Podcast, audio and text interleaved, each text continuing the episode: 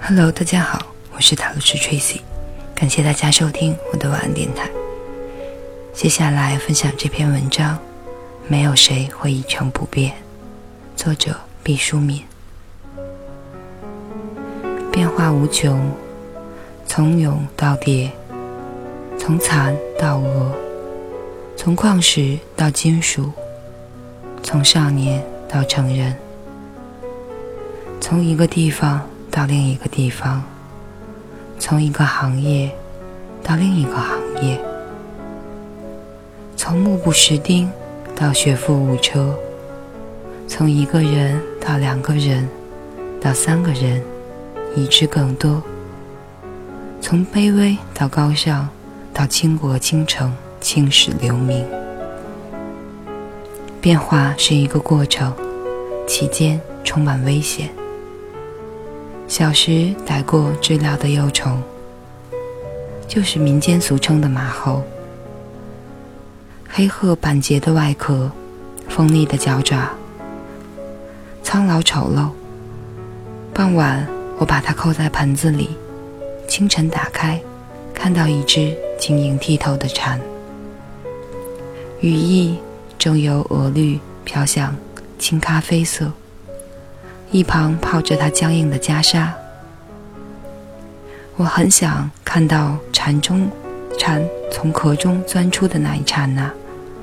第二天，克制着困倦，以一个少年最大的忍耐，在凌晨三点的时候，猛地打开了陶盆。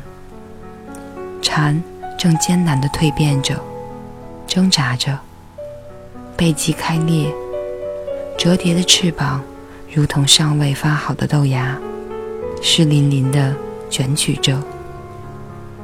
我动了恻隐之心，用手指撕开了蝉的外壳，帮忙它快些娩出。之后，我心满意足的睡觉去了。早上，当我以为能看到一名不知疲倦的流行歌手时，迎接我的是枯萎的尸体。